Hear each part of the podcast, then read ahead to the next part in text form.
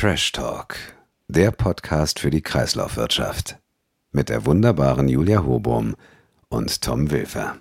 Hallo zu Folge 20. Ich darf heute mal starten und ich begrüße ganz herzlich meinen Co-Moderator oder meinen Co-Podcaster, wie wir sagen dürfen, den lieben Tom Wilfer. Das sind ja hier ganz neue Sitten. Hervorragend. Sehr schön. Vielen Dank für die liebe Begrüßung. Hallo Julia. Wer bin ich? die wunderbare Julia Hobum. Die, äh, Dankeschön. Die, die hören, also wenn sie das nicht wissen. Aber wir können es gerne nochmal machen. Achso, soll ich doch was sagen? DAW. Achso. Äh, Chef, äh, Chefreporter Euvid. Chefreporter Euvid, das war ich. Ähm, äh, Board, IFAD, das warst du. Ach, ich habe viel zu viele Hüte. Lassen wir das mal. Lassen wir das, genau. Lassen wir das. Ähm, Tom. Ja. Ich muss ehrlich gestehen, äh, ich bin heute nicht so richtig gut vorbereitet und ich bin Mach heute auch nicht. nicht so richtig fit. Ist aber nicht schlimm, oder? Es ist überhaupt nicht du, schlimm. Okay, du bist, äh, du bist super. Wollen wir mal anfangen mit der NABU-Untersuchung? Mit der, äh, mal, lass uns mal über Biowaste sprechen. Genau. Also, finde ich insofern ganz spannend, ähm, weil das ja immer ein Thema ist, wie, oder, oder es immer heißt, man kann besonders viel noch rausholen aus dem Bioabfall, äh, aus dem Restmüll und da kann man besonders viel Bioabfall mhm. rausholen. So geht die Geschichte. Und deswegen gibt es ja eigentlich schon relativ lange die Vorgabe, äh, gesetzliche Vorgabe zur getrennten Erfassung Biomüll auf kommunaler Ebene. Und da halten ja. sich ja noch nicht alle dran, beziehungsweise manche machen es ja auch über Bio-Beutel. Darf ich? Ja, warte, aber jetzt nicht eine Frage. Also es gibt ja die Pflicht Biotonne. Also ich habe mal eine Frage an dich, Tom. ähm, aber ich kann ja auch, wenn ich jetzt sage, ich habe einen Komposthaufen hinten im Garten, also ich kompostiere selber, dann bin ich doch befreit, oder nicht? Dann bist du befreit. Das hängt dann, glaube ich, auch von Kommune zu Kommune ab, genau. inwiefern du das nachweisen musst. Aber an sich, äh, ja genau, ich muss es dann Nachweis und ich glaube, die Kommune darf dann sogar auch mal aufs Grundstück kommen und gucken, ob da wirklich ein Komposthaufen ist. Das kann Wobei ich gut sein. finde das ja immer etwas schwierig, vor allen Dingen in so einem städtischen dann mit Ungeziefer, mit Ratten. Und dann ist ja auch immer noch so die Frage, hm, will ich das wirklich immer alles auf dem Komposthaufen haben und ist das wirklich alles so gut? Aber ich war, ähm, war erstaunt, es sind nur 60 Prozent. Genau, die Anst es geht um eine NABU-Untersuchung, ja. äh, wo die untersucht haben, wie hoch die Anschlussquote an die Biotonne bundesweit ist. Und die sind auf einen Wert von nur 60 Prozent gekommen. Finde ich ganz schön wenig. Und dann ist ja auch immer noch die Frage, selbst wenn, wenn äh, Gebietskörperschaften an die Biotonne angeschlossen sind, wie rein ist dann wirklich der Biomüll? Also meistens landet ja dann doch noch ein Kunststoffblumentopf drin und, und, und. Ähm, an der Stelle schöne Grüße an Axel Subkleff. Mülltrennung wirkt. Und dann ist ja auch immer die Frage, ähm, also wenn dann da sozusagen nur Restmüll drin ist, weil ich es jetzt vielleicht in einem dicht besiedelten Wohngebiet habe, also jetzt Hochhäuser, dann ist der Biomüll ja auch wirklich eher Restabfall, ne? Also, also da ist echt ganz viel Potenzial. Da ist, da ist ganz viel Potenzial und ähm, wie gesagt, äh, Anschlussquote Quote Biotonne ist sehr gering, aber es ist auch ein wichtiger Punkt, den du gesagt hast, die äh, die Kunststofftüten, die da noch drin sind. Und man, es gibt ja äh, bioabbaubare Kunststofftüten, aber oftmals ist es ja so, dass die sich gar nicht so schnell abbauen wie der Biomüll in der genau. Kompostierungsanlage und dass man da, dort wieder große Probleme hat, das auszusortieren. Und da haben wir jetzt auch noch im August in der Ausgabe auch noch eine andere Untersuchung gehabt, wo, wo ich glaube, es waren ähm, Wissenschaftler aus Hamburg, TU Hamburg, Hamburg, ich weiß nicht genau, aber auf jeden Fall äh, da aus deiner Ecke, die ja, sich mal genau angeschaut haben, Institut? in 880 äh, Sammelgebieten, wie da die Vorgaben sind, ob man in Bio-Kunststofftüten oder nur in Papiertüten oder wie auch immer man sammeln darf. Also auch eine wahnsinnige Fleißarbeit, auch sehr interessant, haben wir jetzt auch im August in einer der aktuellen Ausgaben drin. Ist es mein altes Institut? Ist es Frau Kuster? Oh, da, das weiß ich leider nicht genau. Der Kollege An der Stelle gemacht. ganz, ganz, ganz liebe Grüße an meine alte Professorin. Auf jeden Fall auch von meiner Seite. Ähm, es ist ja dann, es ist ja dann nicht nur die Papiertüte oder ähm, bioabbaubare, also kompostierbare Tüte. Und das ist ja richtig, was du gerade gesagt hast. Die bauen sich eben nicht so schnell ab. Da gab es ja dann auch, ähm, ähm, meine Güte. Wie heißt denn die große Kampagne? Hashtag Bier für Bio. Jo, genau. coole, coole Kampagne, ja, wie für Bio. Und da ist ja dann auch noch die Frage, was für, ein, was für einen Farbstoff habe ich sogar noch auf der Tüte. Das ist ja auch noch so ein Problem. Und dann, also ich weiß noch, ich habe hab ja damals mitgemacht bei der Kampagne, als ich noch beim Wege Zweckverband in Segeberg war. Ähm, diese biokompostierbaren Tüten sind halt eben nicht geeignet für die Biotonne. Weil die eben hinterher nicht richtig äh, unterschieden werden können in der Kompostierungsanlage von den Kunststofftüten. Und dann sammelt man sie doch wieder alle komplett raus. Und dann ist halt auch mal die Frage, wie definiert man das? Und dann ist es so, wenn du, äh, wenn du dann hinterher im Kompost so Kunststoffpartikel noch hast, also auch wenn es bioabbaubar ist, und du willst es noch selbst vermarkten als Kommunaler, dann sagt ja jeder Kunde, uh, nee, da ist Kunststoff drin, das will ich nicht. Ähm, ich finde das Thema hochspannend. Meine Mutter hat früher das Ganze in meiner Zeitung, in so einem Zeitungspapier eingewickelt und rausgebracht. Ähm, aber ich glaube, da ist generell noch ganz viel Potenzial was man nutzen sollte, um dann eben auch Biogas zu produzieren, Kompost zu produzieren. Damit können, lassen sich dann auch wieder fossile oder Düngemittel ähm, ja, ersetzen. Ist eigentlich ein sehr schöner Rohstoff und eigentlich erkennt ihn ja auch jeder. Also jeder weiß doch, wie Biomüll aussieht. Sollte man meinen. Also. Passend dazu äh, ganz passt super zu, zum vorigen Thema, ähm, haben wir auch berichtet über eine Untersuchung von Remondes. Das war, glaube ich, Remondes Region Nord, die mal geschaut haben, wie hoch überhaupt noch das Potenzial für das Recycling im Restmüll ist.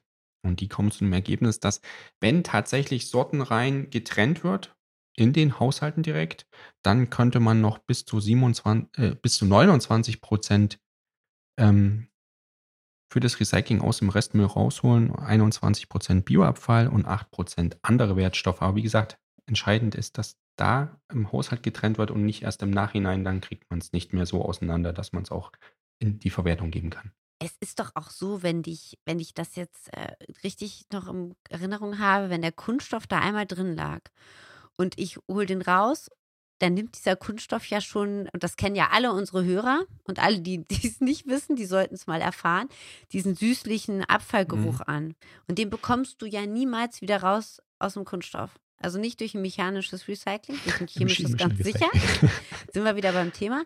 Spannendes Thema übrigens. Ähm, aber das kriegst du ja niemals wieder so raus. Das heißt also, der, der Kunststoff stinkt immer nach Abfall. Deswegen das A und O ist eine sortenreine Erfassung der Abfälle. Das ist das aller, das ist die Grundlage. Du kannst, da gibt es ja auch ähm, Untersuchungen zu, je, je schlechter der Input, und das wissen eigentlich auch alle, äh, also um ehrlich zu sein, du kannst aus, aus Kacke kein Gold machen.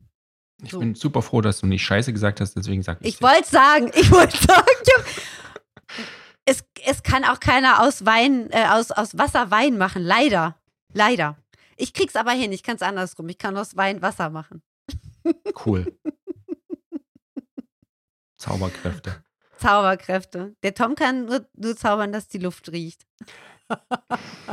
Auch das, ich, okay. ich, das war eine Vorlage, die musste genutzt werden. Die musste so ich. ist das mit den Elfmetern. Ist, ist das auch bei den Karlauern. Aber das war auch der Witz, das war auch jetzt mein Witz des Monats. Damit gut. ist das jetzt abgegolten. Ich verschone dich. Alles gut.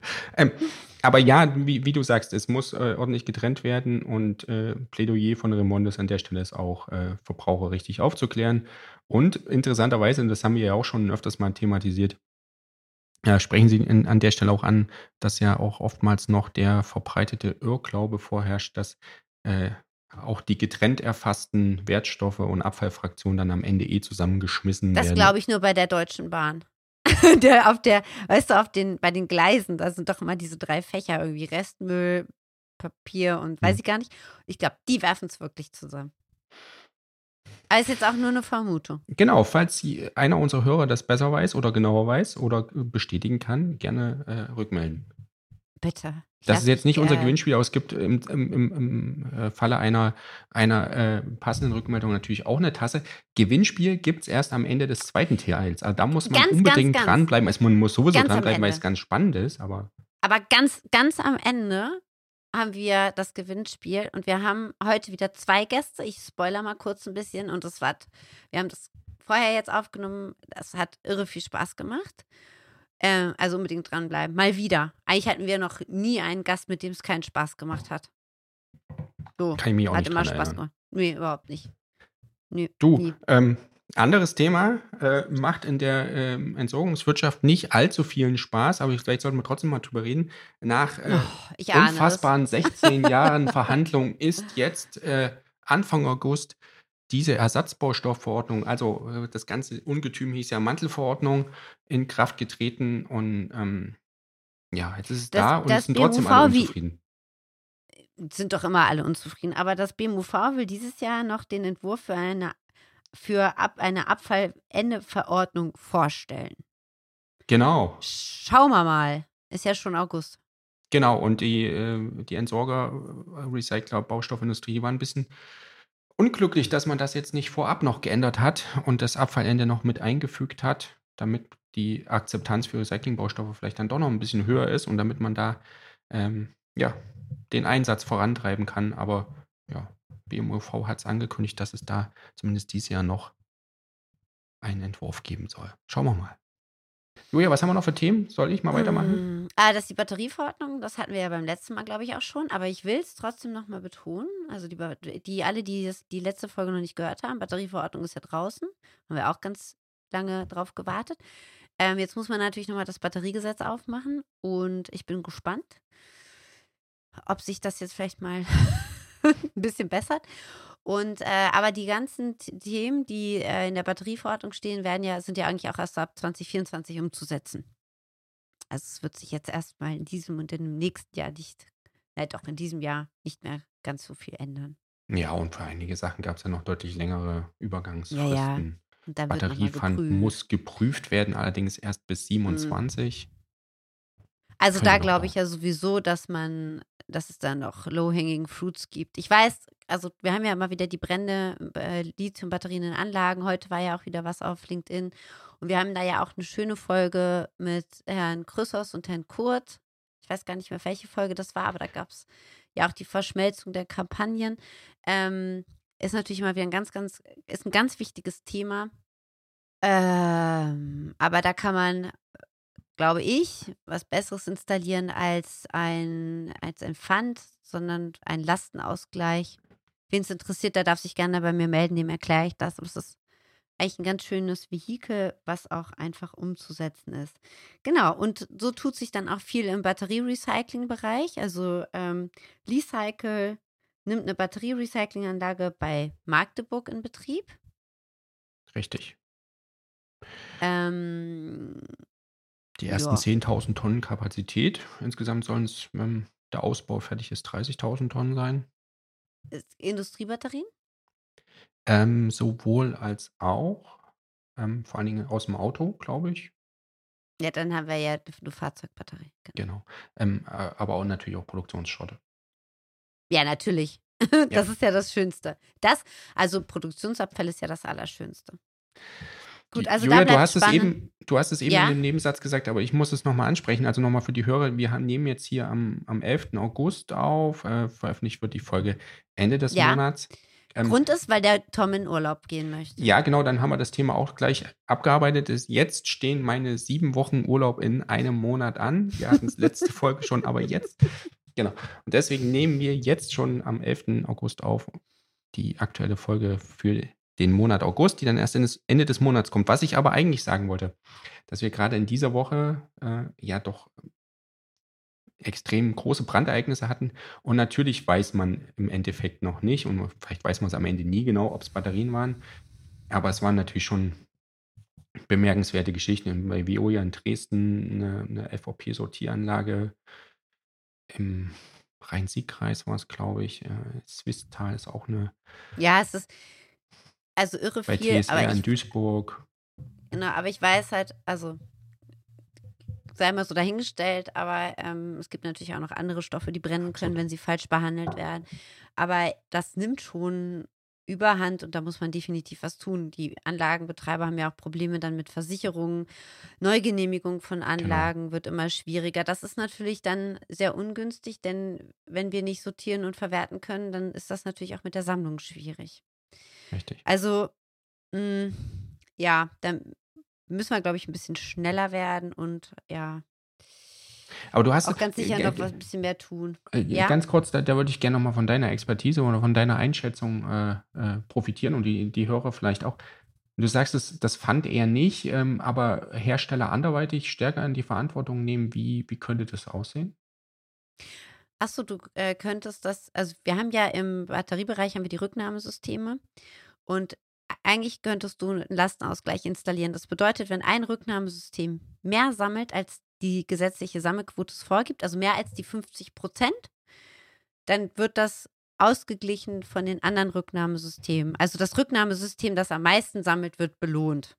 Also einen finanziellen Anreiz genau. für mehr Sammlung und dann äh, sind die Hersteller beziehungsweise die von ihnen beauftragten Systeme diejenigen, die da sich Richtig. kümmern und reinhauen müssen, dass das genau, passiert. Genau, und dann wird, genau, und dann kriegt das System halt, sagen wir mal, ähm, ich habe äh, 70 Prozent gesammelt und ein anderes Rücknahmesystem hat nur 40 Prozent gesammelt, dann, also es muss ja 50, Entschuldigung, 50 ist ja die aktuelle Sammelquote, dann werden halt diese 20 Prozent aufgeteilt ähm, und man kann dann sogar mit diesen 20 Prozent auch was verdienen. Also operative Kosten plus 10 Prozent Overhead und dann freut man sich.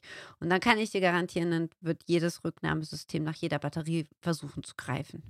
Ja, schauen wir mal, wie es da. War, war, war halbwegs okay erklärt, ja. Ne? Also ich habe es gut verstanden und ich glaube, dass. Ähm, und das ist ja auch was, da sind sich die Rücknahmesysteme ja auch sehr einig. Das hat man ja damals schon bei der Novelle des Batteriegesetzes 2020 gemeinsam vorgeschlagen. Das war ein gemeinsam erarbeitetes Papier und man hat das leider einfach so vom Tisch gewischt.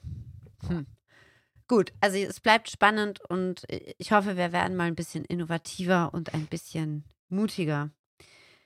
Ja, was haben wir noch? Ähm, also ich habe einen großen Block chemisches Recycling aufgeschrieben ja, angesichts der fortschreitenden Zeit und der äh, unseres sehr ausführlichen äh, und äh, interessanten Gesprächs in der zweiten Hälfte würde ich da einfach nur auf die Ausgaben verweisen. Also wir haben verschiedene, also Diskussionen um chemisches Recycling und die Einordnung beziehungsweise die äh, Festschreibungen, gesetzliche Regelungen, welche hm, Quoten da vielleicht gelten sollten und wie dann auch die Massen bilanziert werden, wie das genau ähm, ja, festgestellt werden sollen, welche Rezyklate da auch beim chemischen Recycling äh, zurückgewonnen und auch wieder eingesetzt werden in neue Produkte. Da gibt es äh, oder gab es in den letzten Wochen sehr ausführliche Berichte bei uns in Neuwied Recycling und Entsorgung. Würde ich jetzt einfach mal übergehen. Genau, dann haben wir noch äh, was wie Konjunkturflaute in Deutschland. Polen ist sauer auf Deutschland wegen illegaler Müllexporte in Brüssel. Also es tut sich doch ein bisschen was, obwohl wir ein, ein Sommerloch ja eigentlich Kenn ich nicht. Gibt's nicht. Kennst, gibt's nicht. Ja, du bist ja auch weg. Also ähm, ganz kurz zur Konjunkturflaute. Das bedeutet ja am Ende nur, dass die logischerweise wird wenig produziert, wenig Nachfrage nach Rohstoffen. Und wir haben es schon seit Monaten im Kunststoffbereich. Genau. Ähm, Altkunststoffe, Kunststoffrezyklate finden schweren Markt, schweren Absatz. Äh, ähm, Primärprodukte, Primärkunststoffe sind deutlich günstiger. Insofern kämpfen die Recycler extrem, ähm, ihre Anlagen überhaupt noch äh, am Laufen zu halten bei den aktuellen Marktgegebenheiten, aber auch äh, im Stahlschrottbereich geringe Nachfrage. Altpapier kennen wir ja das Thema. Ähm, da fallen die Preise jetzt aktuell nicht so stark, weil natürlich auch weniger Altpapier anfällt, dann hält sich das in etwa noch die Waage. Und die Polen-Geschichte können wir auch noch kurz ansprechen. Da geht es mal wieder darum, ähm, dass die aus Deutschland nach Polen ausgeführten, unerlaubterweise ausgeführten ähm, Müllberge, Müllexporte wieder zurückgeführt werden sollen. Ähm, da hat die polnische Regierung jetzt angekündigt, eine Klage einzureichen bei der EU-Kommission in Brüssel ähm, das Bundesumweltministerium äh, findet das Thema auch sehr wichtig, laut eigener Aussage, aber zuständig sind die Länder für die Rückführung. Insofern ähm, genau. muss man da sehen, dass da ein bisschen mehr Tempo reinkommt. Gleichzeitig muss man aber auch sagen, wenn man die Berichte sieht und auch den Tonfall und die Wortwahl, die da von polnischer Seite ergriffen wird, ist es auch schon Teil Wahlkampf. Also da sind ja im Herbst Wahlen. Äh, die liberal-konservative Regierung, heißt das, glaube ich, in Polen, die PiS äh, und die Opposition, die überziehen sich da gegenseitig mit Vorwürfen mit Müllmafia und Chaos, wer dafür schuld ist. Und Schuld ist halt ein bisschen schwierig. Schuld hat? Na egal. es bleibt spannend. was ich, äh, was ich, was ich echt furchtbar finde, ist, wenn ähm, Tiere wegen Abfällen verenden müssen. Darüber habt ihr ja auch berichtet. Das finde ich ganz, ganz furchtbar. Das sieht man ja eigentlich immer bei, äh, bei Fischen, also bei gerade bei Meerestieren, aber ähm, Meerestieren, ja doch. aber jetzt hattet ihr was über Jungstörche. Das finde ich ganz, ganz schlimm. Ähm, ja. Ja, Ich, die ähm, haben das ja, wohl natürlich ja, auch ja. über die Nahrung aufgenommen, Kunststoffe, aber gleichzeitig auch beim Nestbau statt Blättern Kunststofffolien genutzt. Furchtbar. Und da ist dann aber das Wasser nicht abgelaufen. Und dann sind die Tiere dann ertrunken im Nest. Ach, deswegen. Ja, auch, auch bei der Nahrungsaufnahme, aber auch äh, beim Nestbau. Schande. Gut, also wir appellieren jetzt auch mal an unsere Hörer, bitte nutzt die Mülltonnen. Kein, kein Littering. Ähm, man sollte sich ein Beispiel an Singapur nehmen. 1000 Singapur-Dollar. Umrechnungskurs ist, also sind ungefähr 700 Euro. Und es gibt kein Littering. Es ist einfach verboten. Es liegt nirgendwo etwas auf der Straße. Also das, das, was man ja immer so gehört hat, das stimmt. Und das ist ganz, ganz simpel. Es ist einfach verboten. Coffee-to-go-Becher, das ist einfach verboten. Und wenn man erwischt wird, also es gibt ja einen McDonalds, aber wenn ich jetzt mit dem Becher rausgehe und man darf auch schon gar nicht in öffentlichen Verkehrsmitteln essen und trinken, was ich schon mal cool finde. wenn ich gerade immer so an die Deutsche Bahn denke und der Burger, der aufgemacht wird oder der Döner. Das ist echt ein. Albtraum. Das ist ein Albtraum. Das ist widerwärtig, echt. Oder so Tupperdosen mit Buletten, ey. Ach Das Gott, das ist so ekelhaft, echt. Das ist schon verrückt, wie dabei auch noch rücksichtslos man sein kann, oder? Ja, vor allen Dingen dann auch, auch teilweise in der ersten Klasse. Und dann werden da die Buletten rausgeholt, man labert total laut. Ist auch alles scheißegal, ne? Ähm, ist einfach verboten. Es ist einfach verboten. Ich finde es äh, krass. Also, da könnte man ja auch mal drüber nachdenken. Wenn wir es nicht können, sollten wir es einfach verbieten. So. Es gibt so viele nutzlose Pro Produkte. Das also wirklich so ein Schrott. Aber das ist vielleicht ein anderes Thema. Das würde jetzt zu lange dauern, den ganzen Schrott aufzuzählen, den man so kennt. ähm, ja, ich würde vorschlagen, Tom, wir lassen mal unsere beiden Gäste rein. Ich, ich auch. Ähm, ich äh, sage jetzt schon mal, wen wir, wir erwarten oder in welche Richtung es geht. Und ich finde an der Stelle auch sehr, sehr interessant, ist mir eben aufgefallen, als wir äh, vorab schon aufgenommen haben, die zweite Hälfte, dass wir beiden Bauern Retech gesagt haben und die beiden Damen haben Retech gesagt.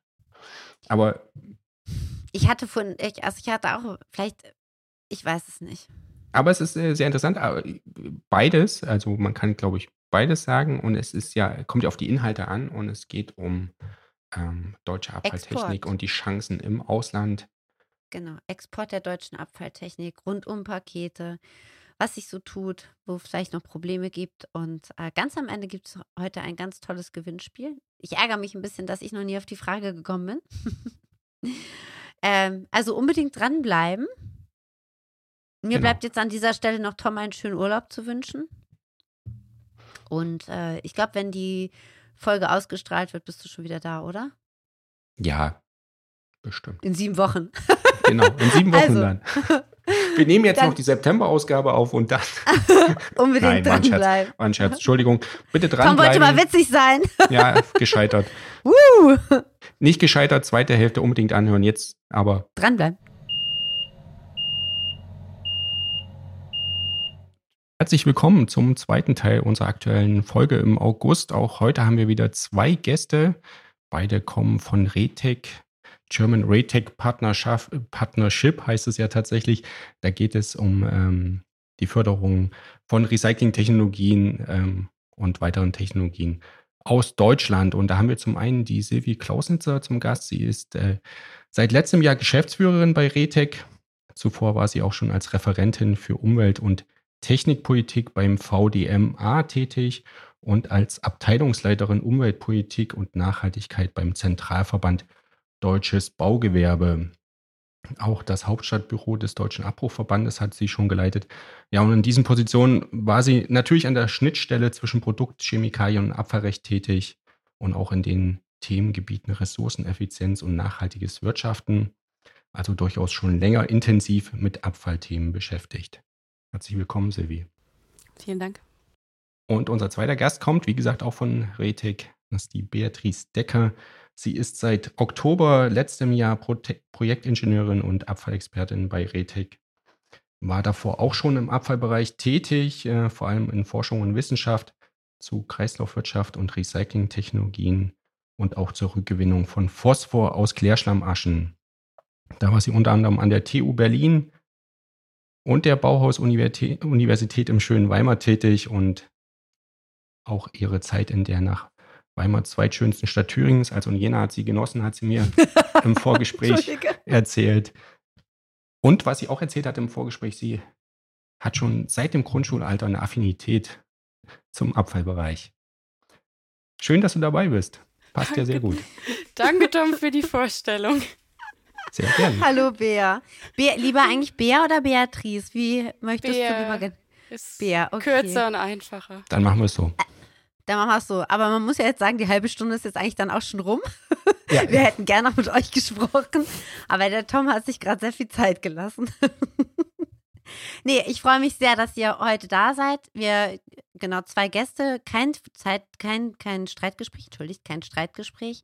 Aber ähm, vielleicht könnt ihr noch mal ein bisschen was zu German Retech erzählen. Was sind so die Projektziele? Wie ist das Ganze eigentlich mal entstanden? Und ja, berichtet doch mal, stellt das ganze Thema doch mal vor. Liebe Julia, lieber Tom, vielen Dank. Klar, machen wir super gerne. Dafür sind wir ja heute hier. Streitgespräch ähm, stelle ich mal trotzdem so in Frage. Also Streitgespräch wird es nicht sein, aber natürlich haben unterschiedliche Leute trotz äh, der gleichen Philosophie und Vision und Mission natürlich unterschiedliche Vorstellungen, äh, wie wir in, wie wir quasi unsere Aufgabe erfüllen. Und äh, danke nochmal für die hervorragende Recherche über unsere Vergangenheit, über unsere berufliche. das wissen wir, glaube ich, sehr zu schätzen.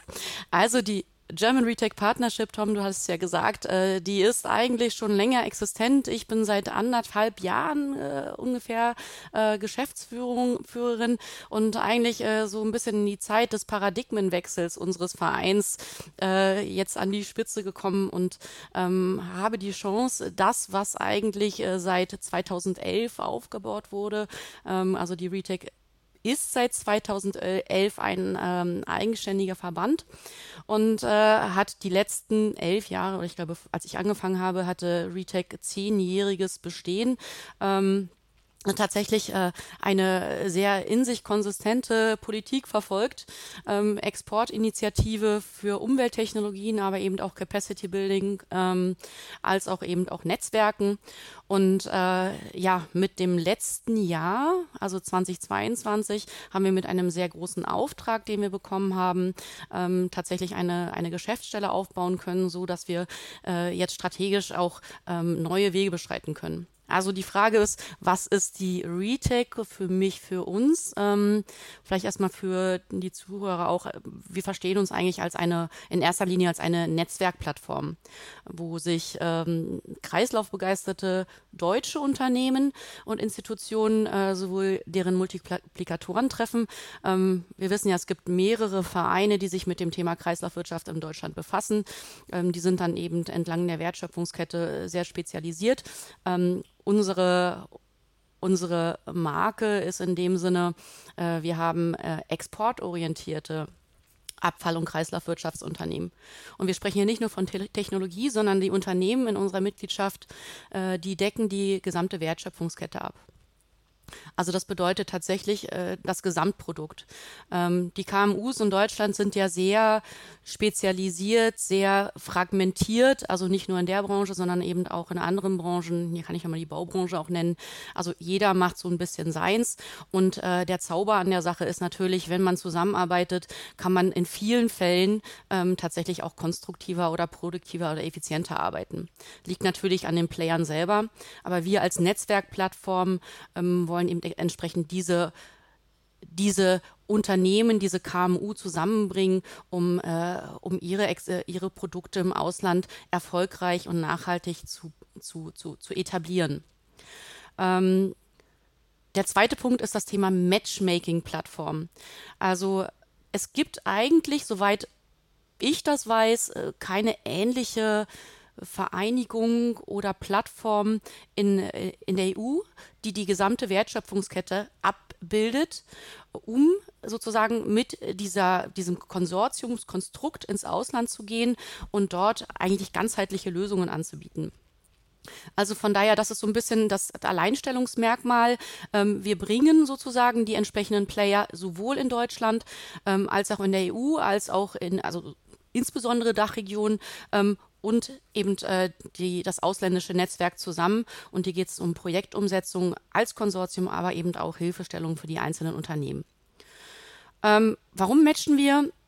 Weil wir glauben, dass eben moderne Kreislaufwirtschaft ein sehr, sehr wertvolles Exportgut ist. Wir sind sehr weit mit allen Schwierigkeiten, die wir eigentlich immer noch in Deutschland haben. Also man meckert ja immer sehr gerne in Deutschland. Das ist ja so ein bisschen unsere, äh, unser Spezielles. Ne? Nein, ne? Also es gibt nein, immer irgendwas zu meckern und manchmal und sehr oft auch zu Recht. Aber ich denke, ähm, da gibt es auf jeden Fall so ein paar Entwicklungsstufen ähm, in, in anderen Regionen, die eben das Thema noch nicht so lange auf der Agenda haben, quasi zu umgehen. Also von daher wertvolles Expertgut, äh, Exportgut und ähm, genau, und wir sehen halt da jetzt auch aufgrund der Entwicklung der letzten Jahre und des Bewusstseins, also da kommen wir vielleicht nachher nochmal darauf, auf jeden Fall riesiges Potenzial und Möglichkeiten für deutsche Unternehmen, ähm, einen, einen Markt für sich quasi zu eröffnen. Ähm, da müssen noch einige große Steine aus dem Weg geräumt werden, aber wie gesagt, dafür gibt es solche Platz, äh, Plattformen wie uns ähm, mit dem Netzwerk, was sie eben auch stetig aufbauen. Ähm, vielleicht nochmal, wir sind jetzt ein fünfköpfiges weibliches Team. Und äh, also wir, wir sitzen im Haus der Kreislaufwirtschaft beim BDE.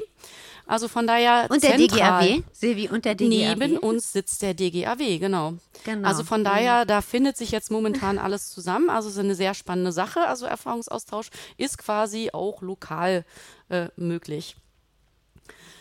Genau, jetzt ich der, übergebe ich das der Bea das Wort. Sie darf mich gerne ergänzen. Ich, ich wollte es gerade sagen, für die, für die Zuhörer, Bea hat gerade schon ganz nervös geguckt, wollte auch was sagen. Bea, du darfst gerne natürlich ergänzen. Ja, da ich ja auch so gerne rede, mache ich das jetzt auch. Ähm, nein, was ich noch ergänzen wollte, was äh, natürlich auch spannend ist, wie man uns auch sehen kann, im Prinzip so ein bisschen als eine Art One-Stop-Shop, ähm, gerade für die ausländischen Partner, ähm, die wir auch haben oder auch Interessenten, da, wie Silvia schon meinte, wir das Problem der KMUs haben und Abfall immer und auch Recycling letztendlich eine ganzheitliche Lösung bedarf. Und äh, es wird sich halt eben aus dem Ausland kaum jemand die ganzen kleinen passenden KMUs zusammensammeln. Also ist das im Prinzip auch eine unserer Kernaufgaben, Anfragen ja, die international sind und wirklich ja von überall aus der Welt herkommen, ähm, im Prinzip zu verarbeiten und die richtigen Mitglieder dann dafür zusammenzufinden, um das gemeinschaftlich lösen zu können. Und äh, dadurch versuchen wir natürlich auch den Weg wiederum zu ebnen, also einerseits Partnerschaften und Netzwerke auch im Ausland aufzubauen und herzustellen, dass unsere Mitgliedsunternehmen dann es möglichst einfach haben, Fuß zu fassen und mit den richtigen Leuten in Kontakt zu kommen. Ähm, jetzt habe ich noch mal eine Frage, die wir jetzt zwar vorher nicht so abgesprochen haben, aber ähm, mit, mit welchen Ländern seid ihr denn da ganz intensiv im, im Gespräch? Also sind es Länder aus Afrika, Südamerika?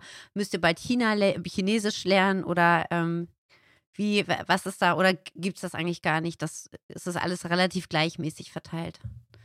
Ähm, genau, das ist tatsächlich auch oft oder meistens meine Aufgabe mit. Ähm, es ist eigentlich, also es gibt immer Spitzen und es entwickeln sich immer Sachen. Was sich jetzt anbahnt, ähm, ist Brasilien ganz stark, auch dank des Regierungswechsels letztes Jahr, das merken wir auch. Ähm, da machen wir jetzt auch ganz viel in Vorbereitung.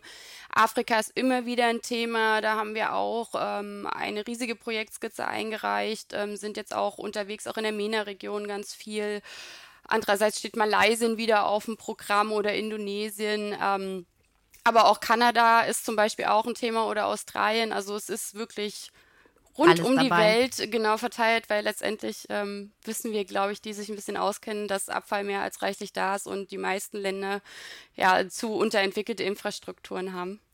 Wobei, ich muss ja ganz kurz ergänzen, Bia, ich war jetzt gerade in Singapur und war ja hat also wirklich erstaunt kein Littering-Problem.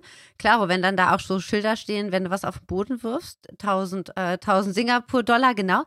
Und Ganz einfach. Wenn die Leute das nicht hinbekommen, äh, mit den Coffee-to-go-Bechern richtig umzugehen, nämlich die hinterher in den Papierkorb zu werfen, dann wird es einfach verboten. Also, das ist eigentlich echt. Also, ich habe gedacht, okay, wir kriegen es nicht hin, warum verbieten wir es nicht einfach?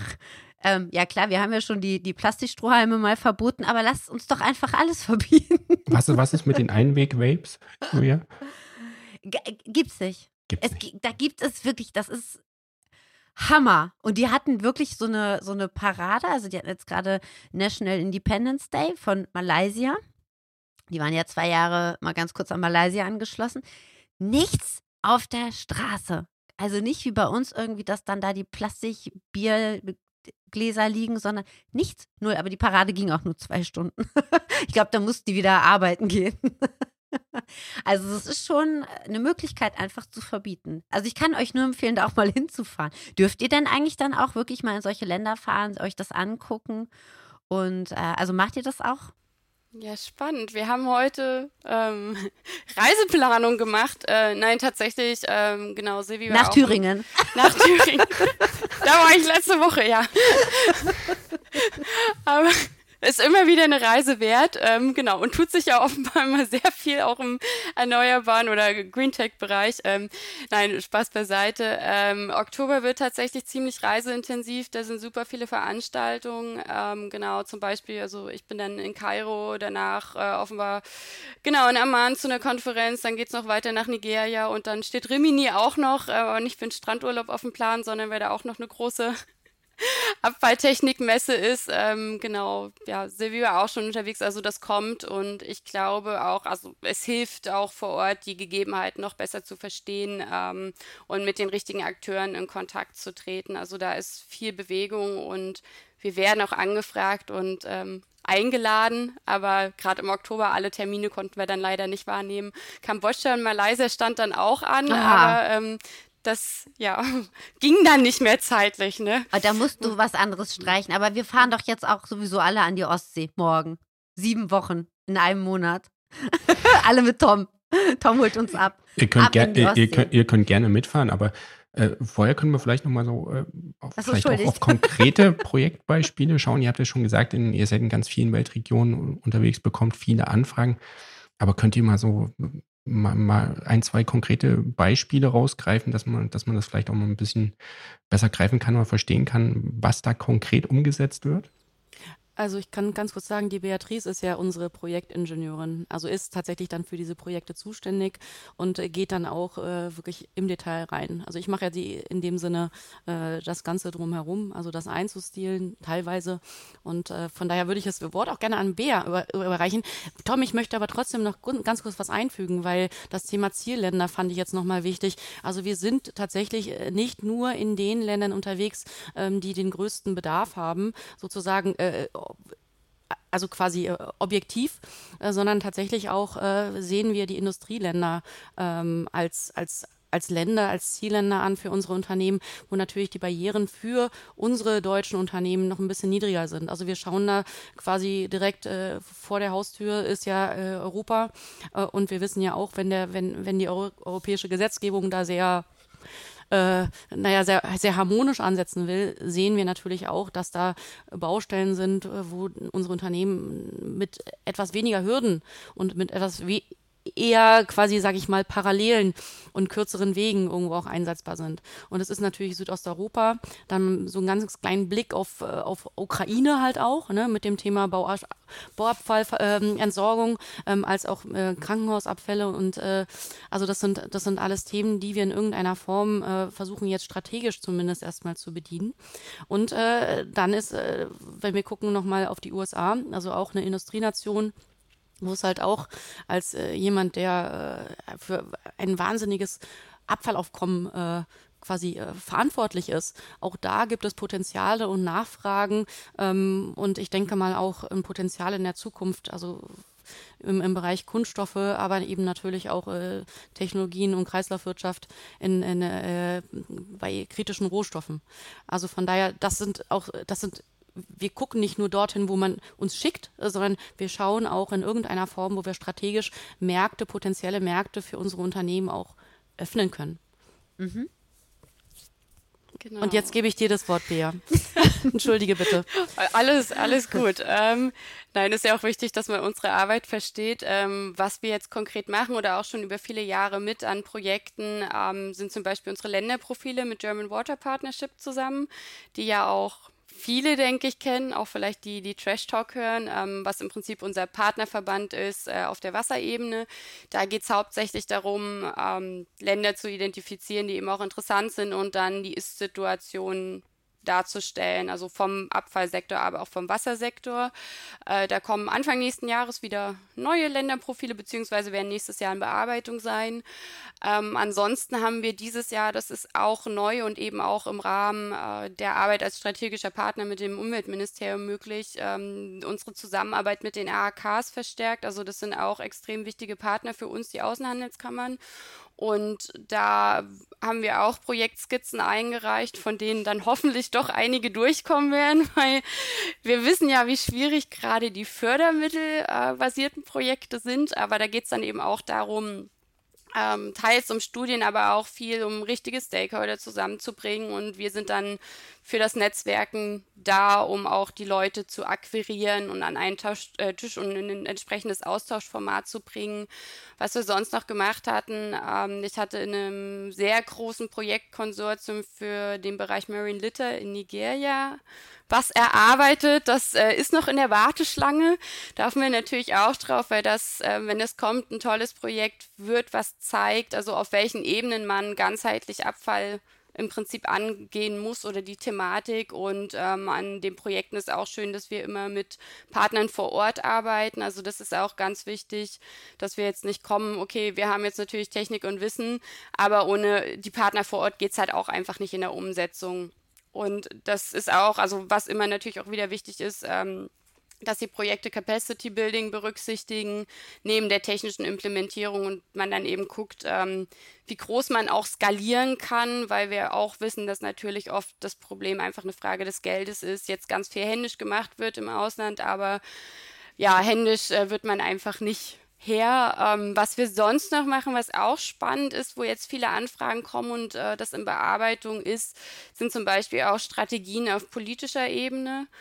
Ähm, also Beispiel auch Panama, äh, da kommt man auf einmal in Austausch mit der deutschen Botschaft in Panama, die wiederum mit ähm, Parteien im Austausch sind, die sich das auch auf die Flagge geschrieben haben, okay, wir wollen wir machen und wir brauchen eine Strategie, gilt aber auch für andere Länder. Also ist jetzt nochmal was ganz anderes als jetzt ein technisches Implementierungsprojekt, aber wir wissen auch, dass der politische Rahmen natürlich auch immer eine entscheidende Rolle in der Umsetzung spielt. Ähm, genau, das, äh, das ist auch gerade so ein Gedanke, der mir gekommen ist. Das ist ja dann auch immer schon eine andere Kultur, auf die man dann auch entsprechend äh, Rücksicht nehmen muss. Und das ist natürlich auch, ähm, äh, es gibt da ja schon Strukturen. Ob das dann ein informeller Sektor ist, den man natürlich irgendwie einbinden sollte, weil das natürlich auch gewisse Arbeitsplätze sind und, und, und. Das ist natürlich schon, schon echt ganz schön spannend und ja ein ganz schön großes Feld, was man sich dann angucken muss in dem jeweiligen Land.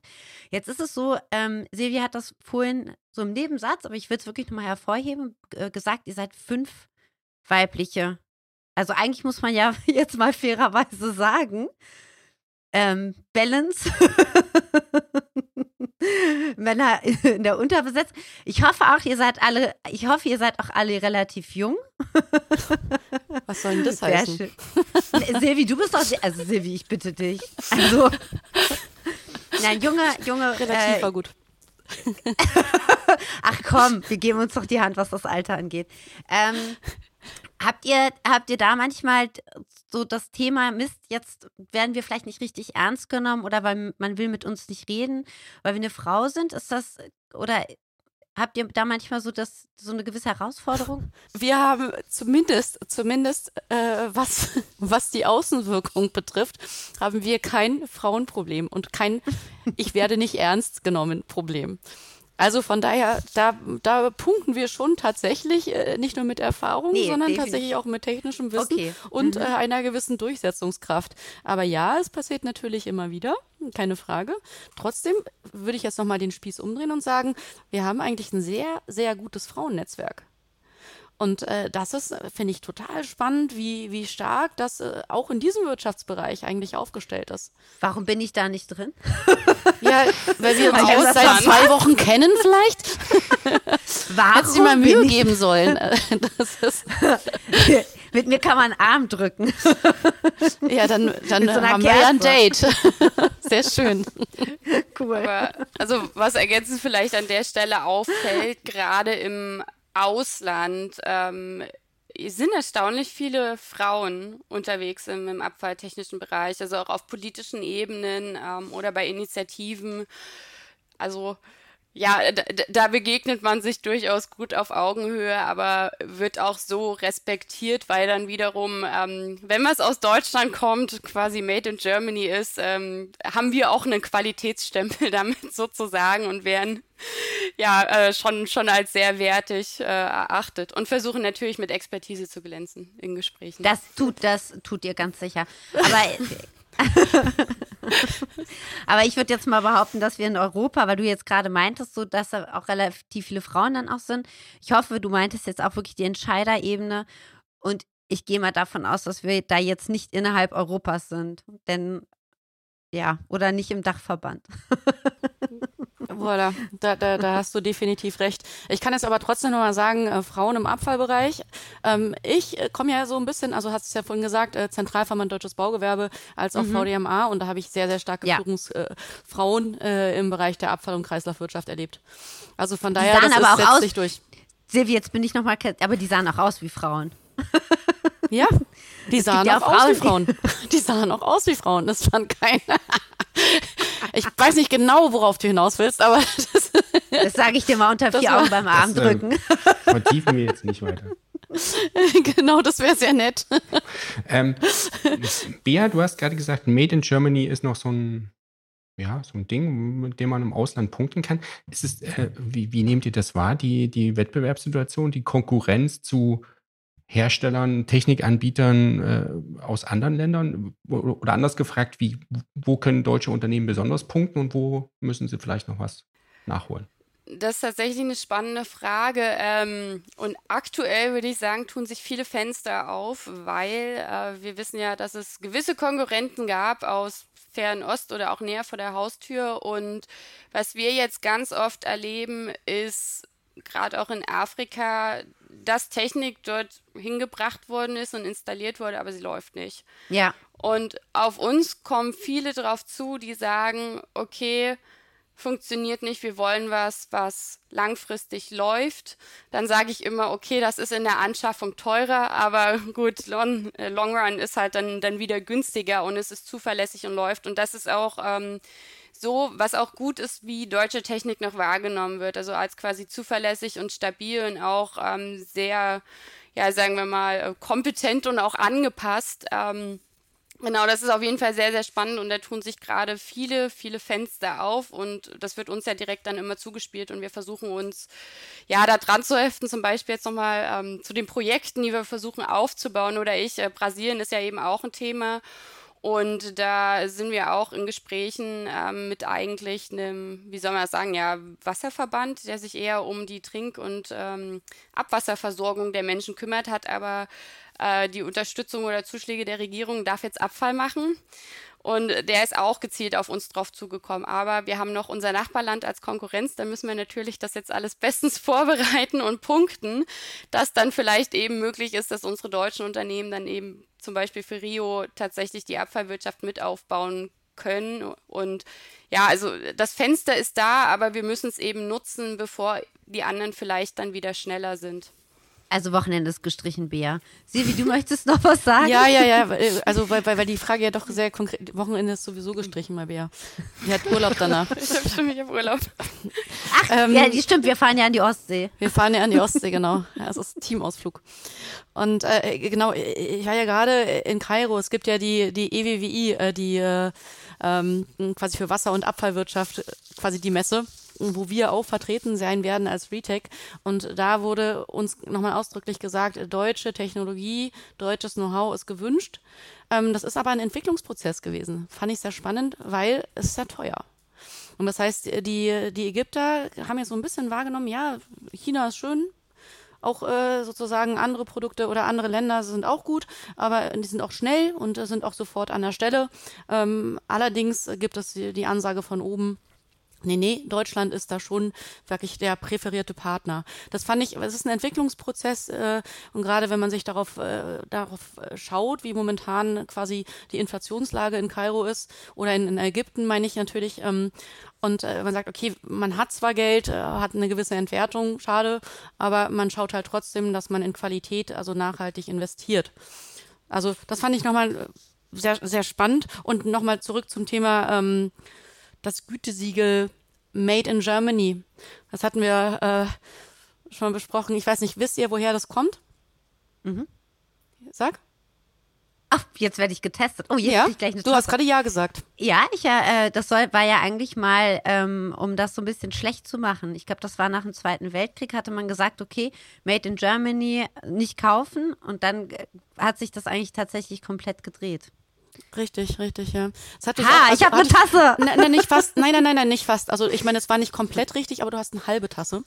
Also im Endeffekt mhm. war es äh, 1800 irgendwas. Das war, war so früh Also wirklich, wirklich von den Briten erfunden, weil sämtliche Waren, billig Ramschware aus Deutschland, äh, äh, quasi äh, auf dem Markt der Briten erschienen ist. Und äh, da die sozusagen auch gelabelt wurden, made, made in, weiß ich jetzt nicht genau, ähm, hat man gesagt, okay, wir müssen ganz deutlich Ramschware unterscheiden von guter, hochwertiger britischer Ware.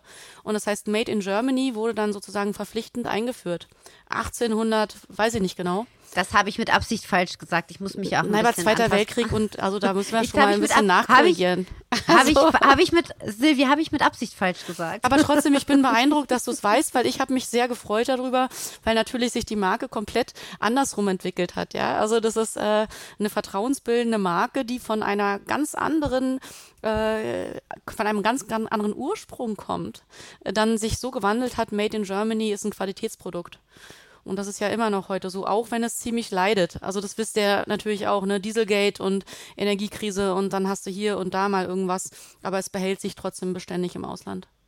Wenn ihr äh, das mit der Beständigkeit finde ich nochmal ganz interessant, also generell, wenn ihr jetzt solche Projekte anleiert, ja, und ihr sagt jetzt, okay, wir haben jetzt die und die Technologie, bringen wir jetzt nach, nach Ägypten und mit den und den Partnern gemeinsam machen wir ein ganzes Konzept.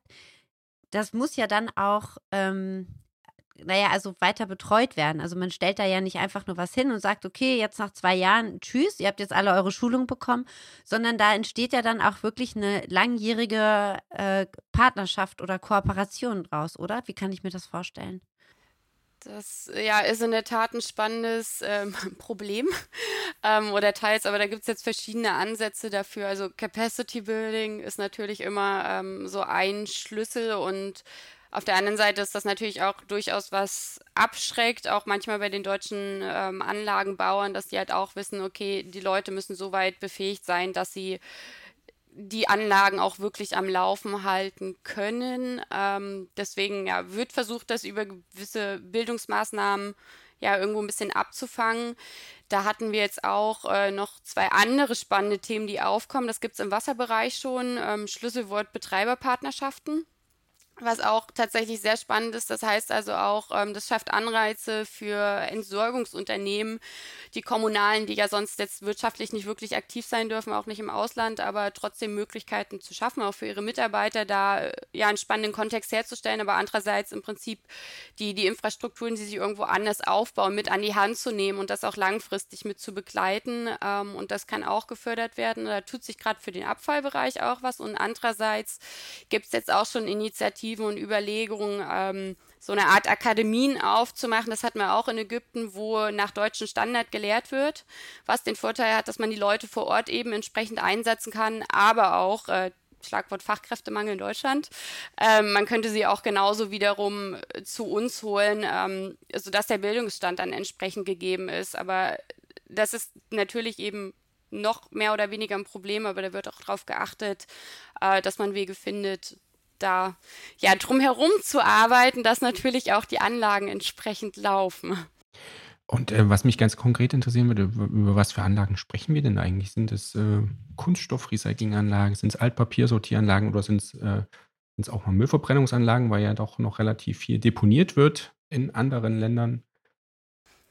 Also die Nachfrage ähm, Es ist eigentlich alles, aber natürlich spielen Deponien zum Beispiel auch immer noch eine Rolle. Da muss man sich auch nichts vormachen. Ähm, Wird es immer geben, aber der, der Load für die Deponie muss halt eigentlich deutlich reduziert werden. Ähm, Absicherung und die vernünftig äh, zu betreuen, auch mit Sickerwasser und Deponiegas ist durchaus ein Thema. Verbrennung spielt auch eine Rolle.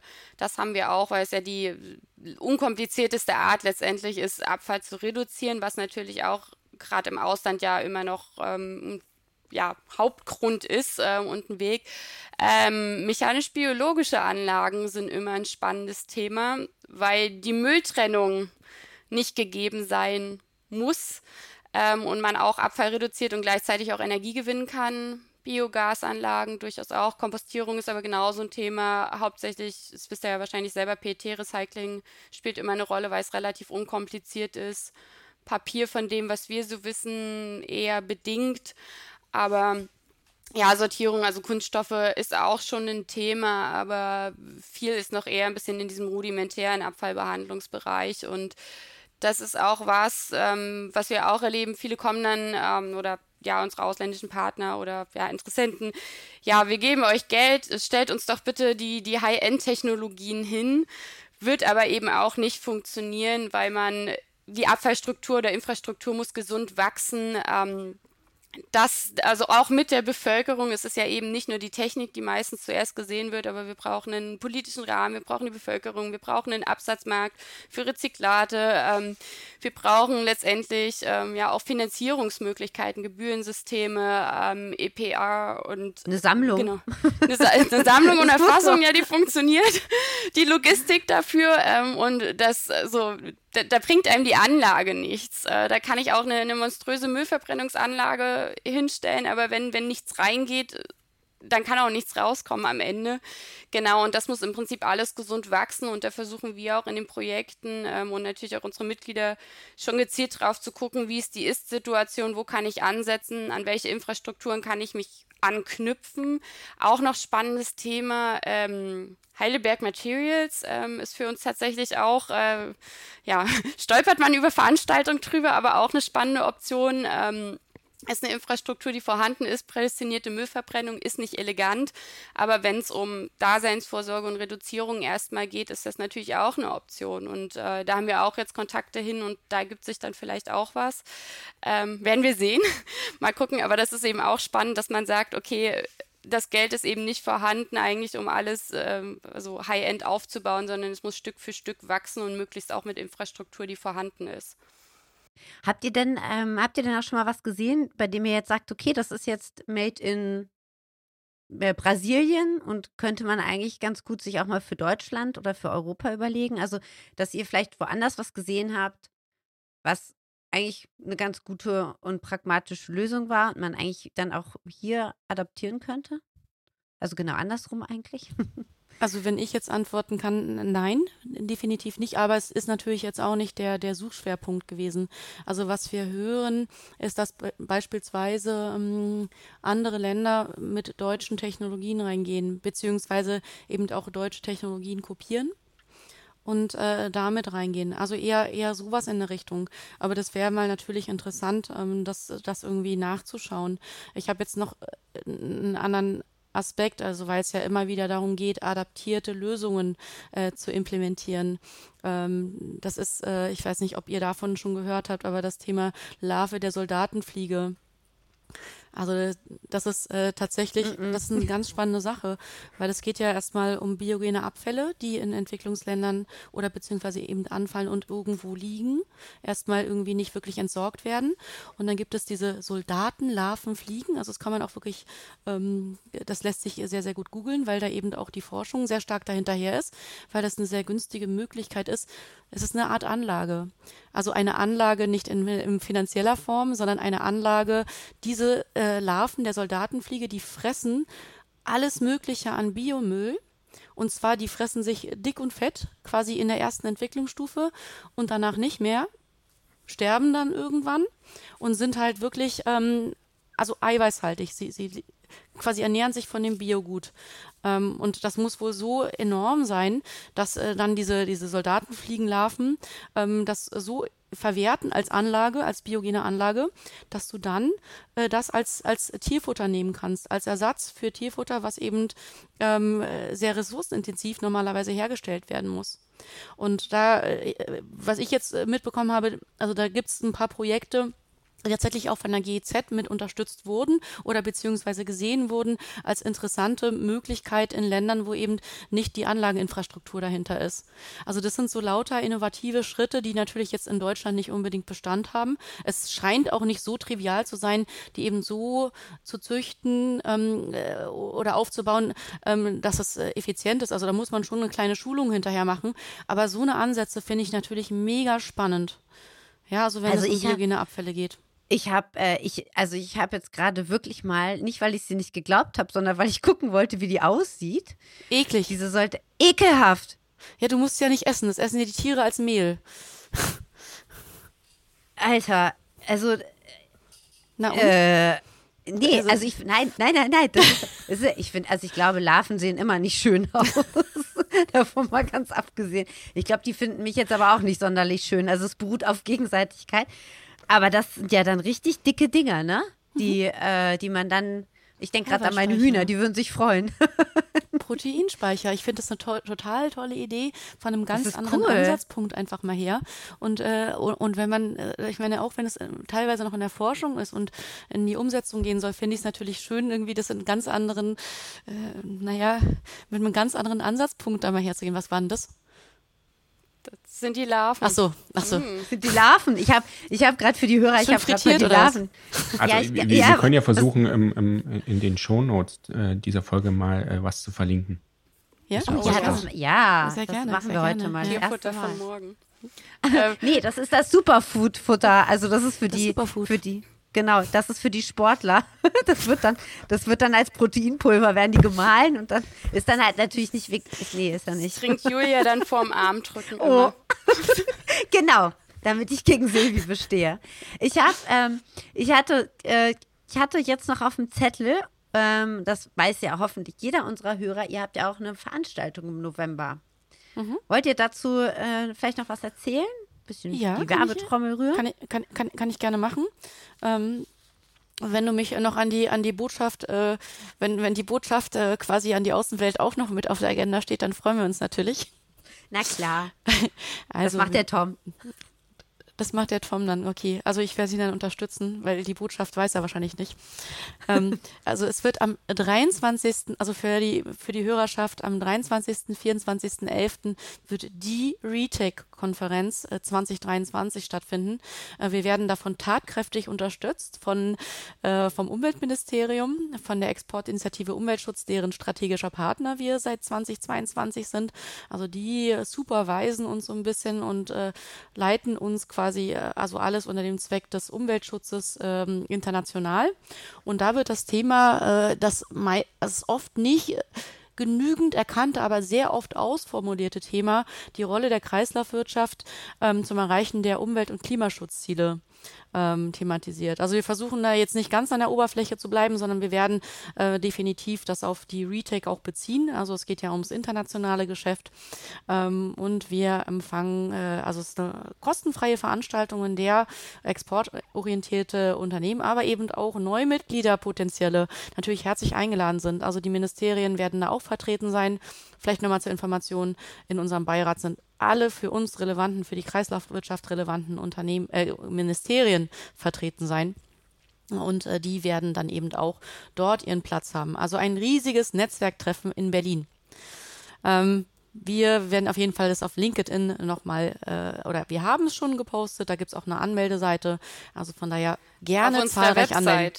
Auf der schon. Website und LinkedIn wird so, es demnächst sein, zum, genau. Zum Zeitpunkt der Ausstrahlung ist es dann auch schon auf LinkedIn. ja, aber da wir gerade bei LinkedIn sind, ähm, also wir haben auch eine LinkedIn-Homepage für German Retech Partnership.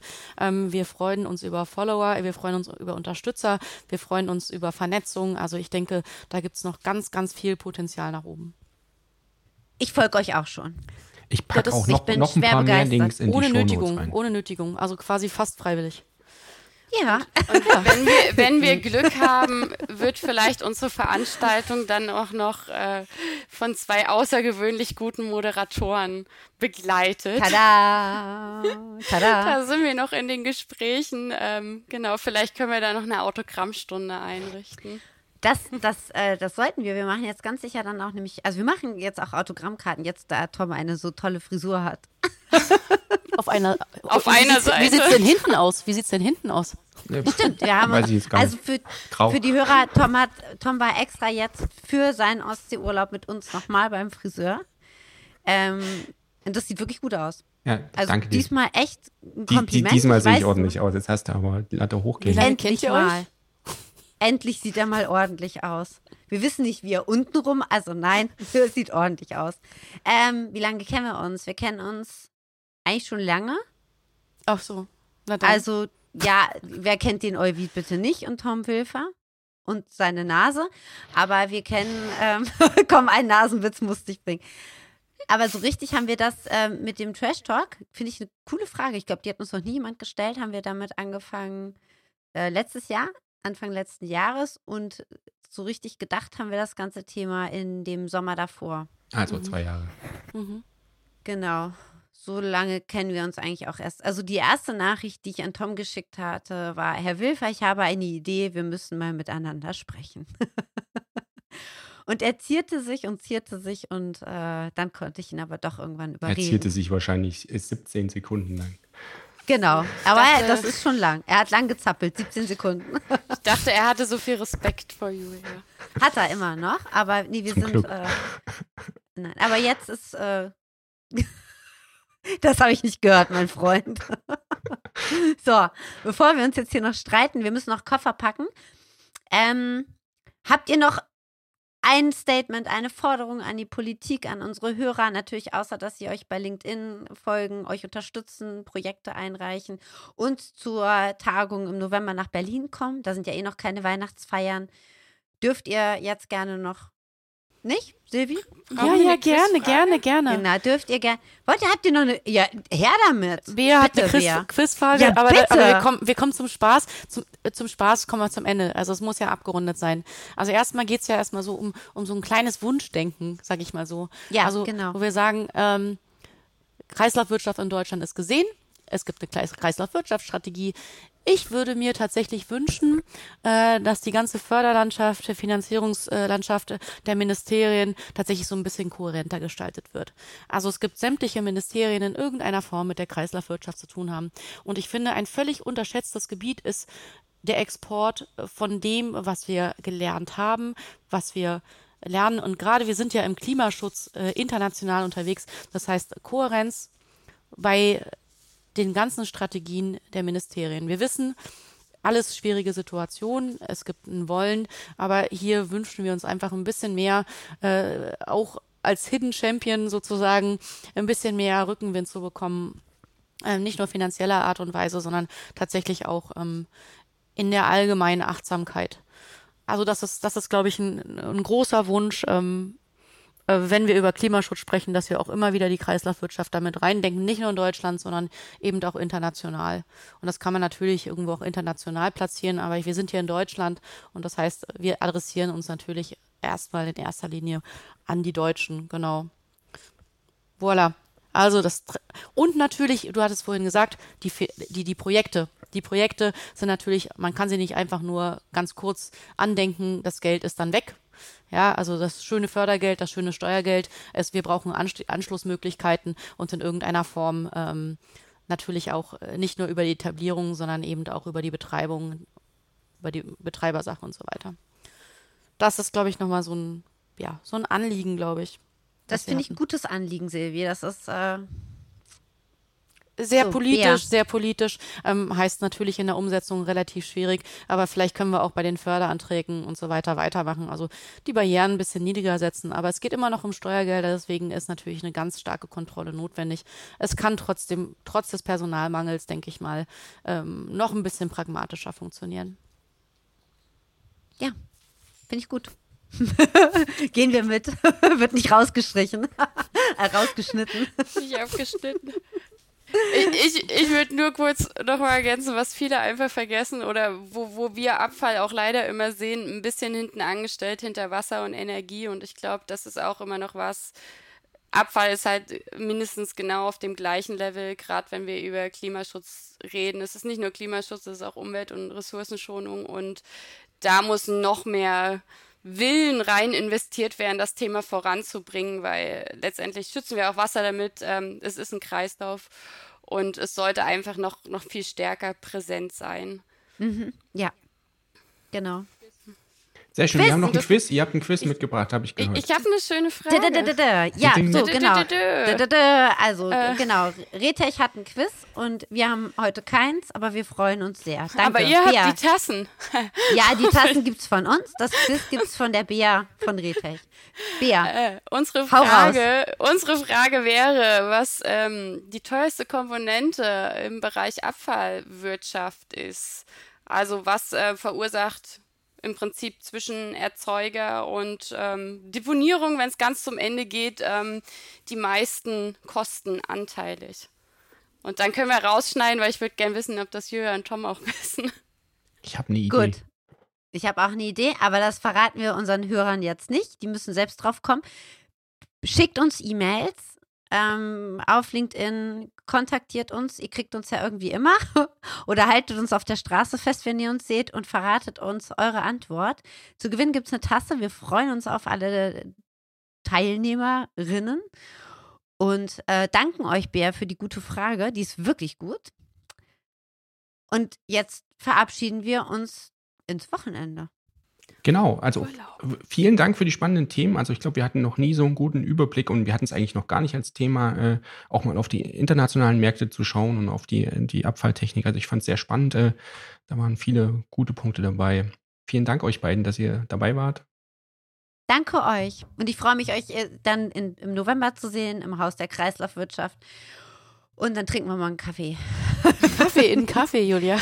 Einen Kaffee oder pst, was anderes. Also danke, ihr zwei. Also hat uns Spaß gemacht. Vielen Dank. danke, Vielen danke. Dank.